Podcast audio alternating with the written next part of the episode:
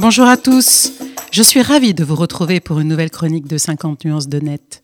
Cette semaine, j'ai souhaité revenir sur la plateforme des données de santé Health Data Hub ou HDA qui fait polémique depuis son lancement en décembre dernier.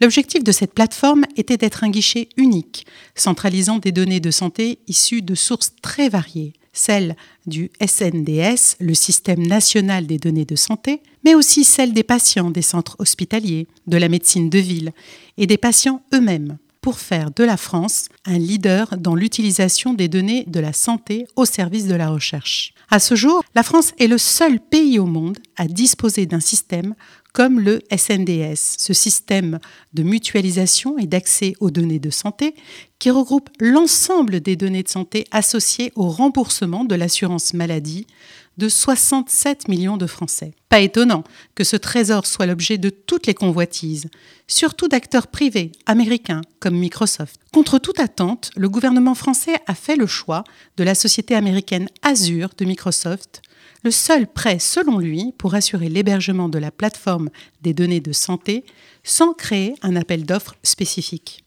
Même le Conseil d'État avait estimé en juin dernier que ce choix ne présentait pas de risque pour la protection des données personnelles, alors même que la CNIL appelait à choisir un prestataire européen non soumis aux droits américains et au Cloud Act. Mais avec l'invalidation du Privacy Shield par la Cour de justice de l'Union européenne en juillet dernier, le gouvernement français n'a pas eu d'autre choix que d'en tenir compte pour éteindre la polémique et de publier un arrêté le 10 octobre dernier au journal officiel qui, dans son article 1, interdit tout transfert de données à caractère personnel en dehors de l'Union européenne. Le secrétaire d'État au numérique, Cédrico, a déjà annoncé que la plateforme de santé devra être hébergée par un acteur français ou européen.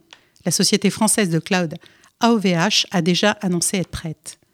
Reste qu'à l'heure actuelle, la santé du futur est largement dominée par des acteurs non européens, avec la montée en puissance de l'intelligence artificielle pour une meilleure prévention des pathologies. Force est de constater qu'il sera difficile pour nous, Européens, de conserver très longtemps une souveraineté numérique sur nos précieuses données de santé.